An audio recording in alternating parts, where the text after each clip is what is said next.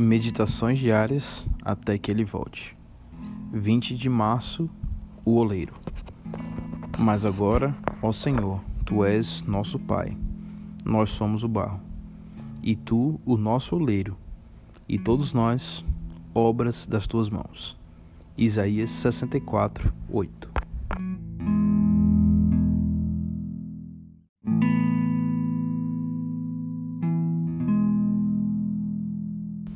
A nação judaica estava numa terrível situação espiritual. A indiferença religiosa era marcante. Isaías diz que ninguém invocava o Senhor. Naquela situação, o profeta clamou por misericórdia e fez uma belíssima confissão.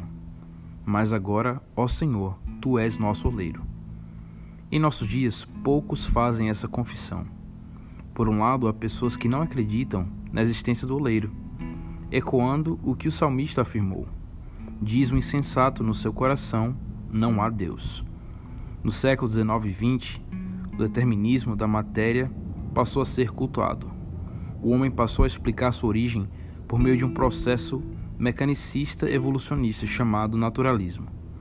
Em seu livro Evolution in Ethics, Julian Huxley diz: Minha fé está nas possibilidades do homem. Espero o êxito de minhas razões para aquela fé.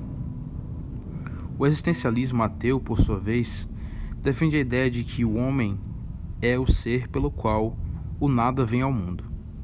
No estado de abandono em que se encontra, o homem deve inventar seus caminhos, diz o filósofo Felicien Challery.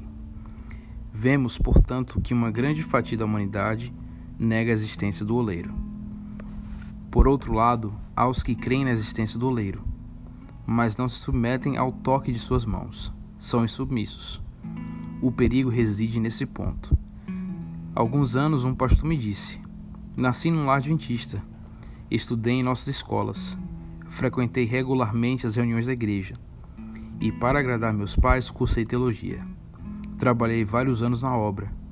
Mas só agora sei o que significa ser um vaso nas mãos de Deus. Meu relacionamento com Cristo e com a organização era meramente formal. Hoje sinto alegria de ser uma pessoa transformada pelo poder divino. Existe uma religiosidade de epiderme entre nós, uma espécie de maquiagem aqui e ali, tentando esconder a triste realidade espiritual de alguns.